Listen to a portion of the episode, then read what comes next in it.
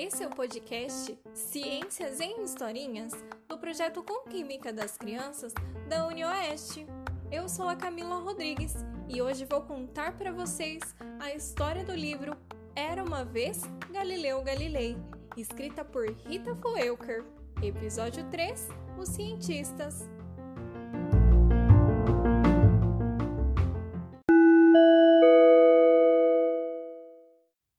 Cidade de Pisa, Itália, no dia 15 de fevereiro de 1564, nasceu Galileu Galilei. Desde cedo, seus professores ficaram impressionados com sua inteligência, sua habilidade com as mãos e sua imaginação fértil para inventar máquinas. Seu pai, Vicenzo Galileu, era um compositor e matemático respeitado, mas apesar de ser um homem de cultura, Vicenzo não gostava que seu filho perdesse tanto tempo lendo livros de matemática, pois achava que só a medicina daria ao filho um bom futuro, com prestígio e conforto. Sua mãe, Júlia, compartilhava com o marido as mesmas preocupações. Ah, Vicenzo, não sei mais o que fazer. Galileu está novamente fechado em seu quarto, olhando as estrelas e fazendo aquelas contas. Preciso falar com ele. Já é tempo de largar essas bobagens e pensar no futuro. Onde ele pensa que vai chegar com isso? Quando Vicenzo entrou no quarto de Galileu para passar o mesmo sermão de sempre, viu que o filho estudava com muito interesse um livro que lia em voz alta. A Terra é um ponto imóvel, cercada de céu por todos os lados, as estrelas estão fixas nas 33 esferas celestes. De repente, Galileu parou, pensou um pouco, pegou uma folha de papel e começou a rabiscar alguns números. Ora, quantos dias tem um ano? Galileu pensou em voz alta. 365. São 365 vezes que o sol nasce e depois se põe. Será que é o sol que se move ou somos nós? Chega! gritou o pai, que com um gesto brusco jogou todos os livros no chão, desviando Galileu de seu raciocínio. Não quero mais saber de você mexendo com essas coisas, entendeu?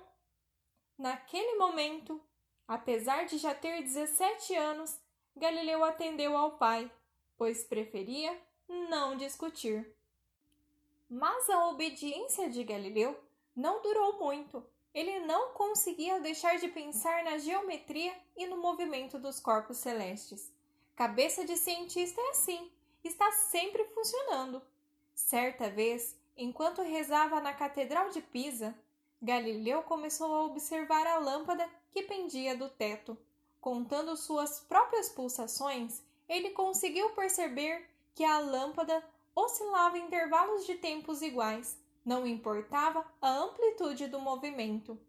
Essa descoberta de Galileu foi a base da invenção dos relógios de pêndulo, que foram muito usados até o século XX.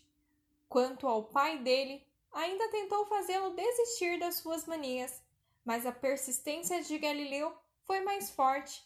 Ele atravessava dias e noites devorando livros, até que Vicenzo finalmente resolveu parar de implicar com ele. Deus queira que você ache um emprego nessa profissão. Não direi mais nada. Agora, se passar fome, é problema seu. Isso era tudo o que Galileu queria ouvir. Logo, suas pesquisas se tornaram conhecidas. Um famoso geômetra, Guido Ubaldi, recomendou Galileu ao patrocínio de Giovanni de Médici, um amante das artes e das ciências, que pertencia a uma família muito importante. Quando Galileu tinha 25 anos, Giovanni de Médici ofereceu-lhe um emprego de professor de matemática numa universidade. O salário era baixo, mas o novo trabalho dava a Galileu a chance de aprofundar suas pesquisas, e ele aceitou sem pensar duas vezes. Galileu não era um professor comum, sua primeira aula já foi bem diferente da dos outros professores. Ele convidou seus alunos para um passeio à Torre de Pisa. Quando chegaram lá, pediu aos estudantes que se sentassem na relva. enquanto subia sozinho ao último andar do monumento. O suspense entre os colegas era grande, enquanto tentavam adivinhar o que seu novo mestre pretendia mostrar. Galileu fez um sinal e lá do alto deixou cair duas esferas. Uma era pequena e a outra cinco vezes maior. Naquela época, ensinava-se que o que fosse mais pesado chegaria ao chão primeiro, mas ao contrário do que todos esperavam, as duas esferas tocaram o solo ao mesmo tempo. Pois é, disse Galileu ao descer. De duas, uma. Ou a lei que conhecemos está errada, ou é a natureza que está. E explicou. Há uma força chamada gravidade, que age do mesmo modo sobre todos os corpos. Ela os atrai para a Terra. Teoricamente, se lançássemos do alto da Torre de Pisa uma bola de chumbo e um fiapo de lã, os dois deveriam cair com a mesma velocidade. Pode ser, interrompeu um aluno, mas não é isso que acontece. Não acontece porque o ar oferece mais resistência à lã do que ao chumbo. Se não existisse o ar, aconteceria. A experiência que vocês assistiram não prova o que eu disse? Os alunos de Galileu ficaram admirados. Perceberam que não estavam diante de um professor como os outros. Era um homem racional e de mente aberta, capaz de pôr à prova verdades que ninguém ousava discutir. O que Galileu desejava, no entanto, era algo mais difícil.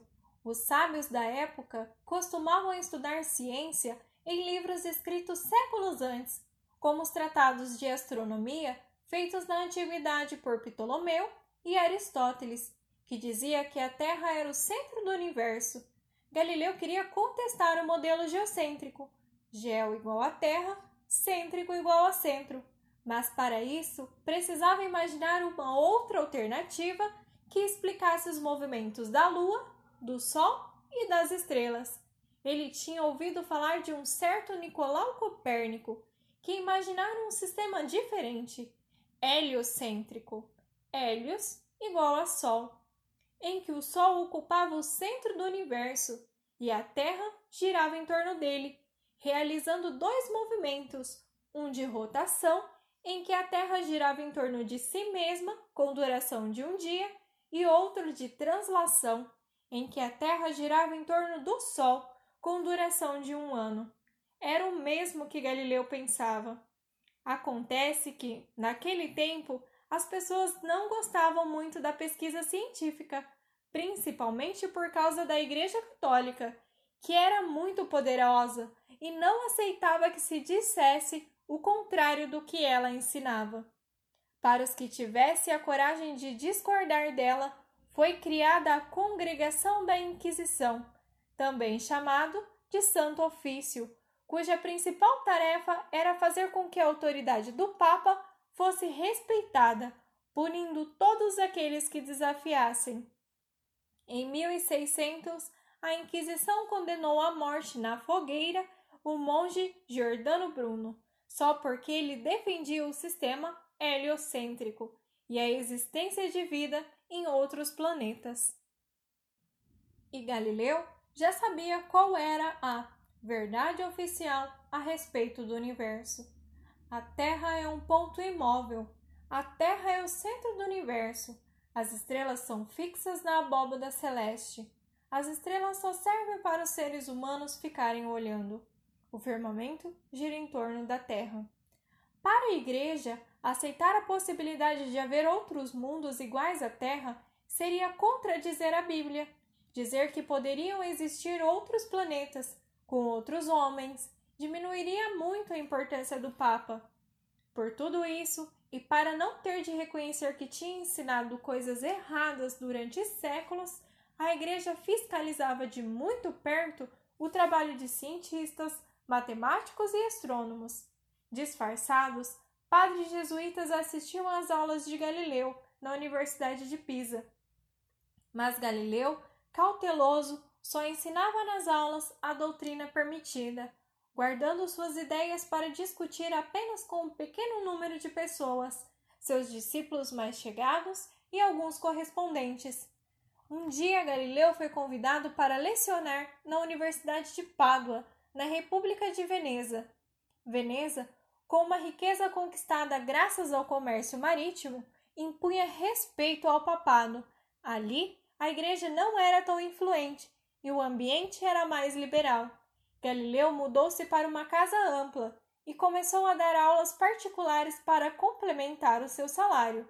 Casou-se com Marina Gamba, uma de suas alunas, que lhe deu três filhos. Mas o professor Galileu não tinha muito tempo para sua mulher, e Marina saiu de sua vida tão depressa quanto entrou. Durante o período em que ficou em Pádua, Galileu se correspondeu com Johannes Kepler, astrônomo alemão. Em 1609, em Veneza, Galileu tomou conhecimento de um aparelho inventado por um holandês, que permitia ver objetos distantes com aumento de até três vezes. Imediatamente, ele retornou a Pádua, trazendo o material de que precisaria para construir uma luneta. Em pouco tempo, Galileu aperfeiçoou o instrumento, aumentando de 3 para 30 vezes a sua capacidade de ampliar as imagens. Era o primeiro telescópio que já se tinha construído. Galileu tinha muitos planos para o seu brinquedo. E sabe o que ele fez? Convidou as autoridades para examiná-lo, dizendo que era um aparelho que servia para saber, com antecedência, dos ataques de navios inimigos pois permitia vê-los a muitas milhas da costa. No dia 25 de agosto de 1609, na Praça São Marcos, bem no centro de Veneza, enquanto o povo se comprimia em torno de um palanque, nobres e cardeais tiveram a oportunidade de examinar o invento. O Doge, a maior autoridade de Veneza, gostou tanto que nomeou Galileu professor perpétuo da Universidade de Pádua, com o maior salário que algum professor de lá já tinha recebido. Galileu instalou o telescópio no jardim de sua casa, mas é claro que ele não pretendia espiar navios. O que ele queria era estudar o céu. A visão aumentada da Lua, por exemplo, demonstrava que ela não era uma esfera lisa e perfeita, como se pensava. Eis a prova, disse Galileu a seus discípulos. As manchas escuras que vemos na superfície da Lua são sombras de montanhas, o que mostra que ela não tem luz própria, mas que recebe luz de um outro astro. Continuando com suas observações e cálculos, Galileu chegou à conclusão de que a Lua gira mesmo ao redor da Terra e a Terra ao redor do Sol, como pensava Copérnico. Assim, ele escreveu uma carta para Kepler, falando-lhe de suas descobertas. Kepler lhe respondeu que tinha feito as mesmas descobertas, só que por outros meios, e que era dever de ambos torná-las conhecidas pelo público. Mas Galileu preferiu continuar trabalhando em segredo. Sozinho, ele descobriu ainda os quatro satélites de Júpiter, os anéis de Saturno, as fases de Vênus e as manchas solares, Embora se sentisse seguro em Veneza, Galileu resolveu ir a Roma tentar convencer os sábios da igreja. Eu creio na razão, afirmava ele. Se não acreditarem em mim, acreditarão no telescópio. Galileu expôs suas teorias e esperou durante meses a decisão do Papa sobre suas pesquisas. Pensando que a igreja o apoiaria, publicou alguns trabalhos em italiano, a língua do povo, em vez de latim, língua geralmente usada nas obras científicas. Mas a Inquisição não gostou nada que o povo tivesse acesso aos novos conhecimentos. Em 1613, Galileu declarou publicamente suas convicções. Estou certo de que o Sol é o centro do universo e que a Terra gira ao seu redor. Passaram-se ainda alguns anos para que a Igreja se pronunciasse a Igreja não reconheceu as descobertas de Galileu. A respeito das luas de Júpiter, por exemplo, ela declarou o seguinte: As pretensas luas de Júpiter só podem ser avistadas através do telescópio, sendo invisíveis a olho nu. Portanto, não têm a menor importância para a vida humana. Logo, não existem. Em fevereiro de 1632, depois de ter recebido ameaças de prisão, Galileu foi chamado ao Tribunal do Santo Ofício. Apesar de ser amigo do novo Papa, não pôde evitar de cair nas mãos da Inquisição, diante da qual foi intimado a comparecer. Na presença de seus interrogadores, Galileu sustentou suas ideias. Está certo o que diz a Sagrada Escritura? perguntou um padre. A Bíblia foi escrita quando os homens não tinham aparelhos para observar o céu. Respondeu indiretamente Galileu.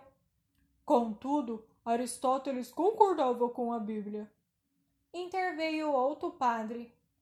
Olhe, se a Bíblia afirma que a terra é imóvel e o firmamento gira ao seu redor, só posso deduzir que a Bíblia está errada. Disse Galileu categórico. Heresia! gritaram os inquisidores. Galileu renega as sagradas escrituras!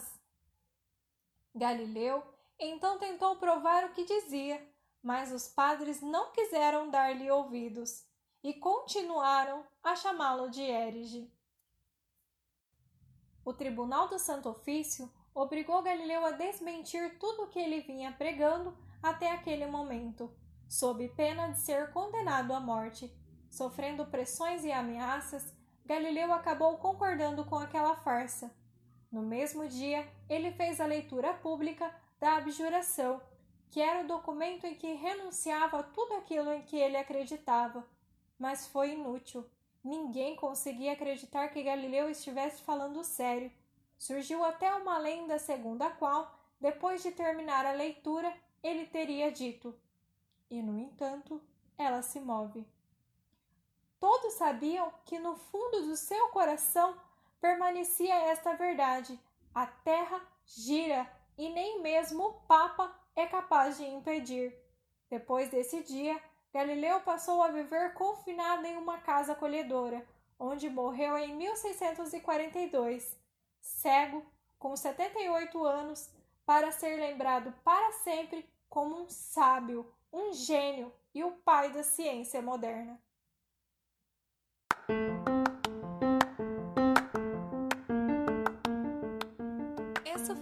História de hoje.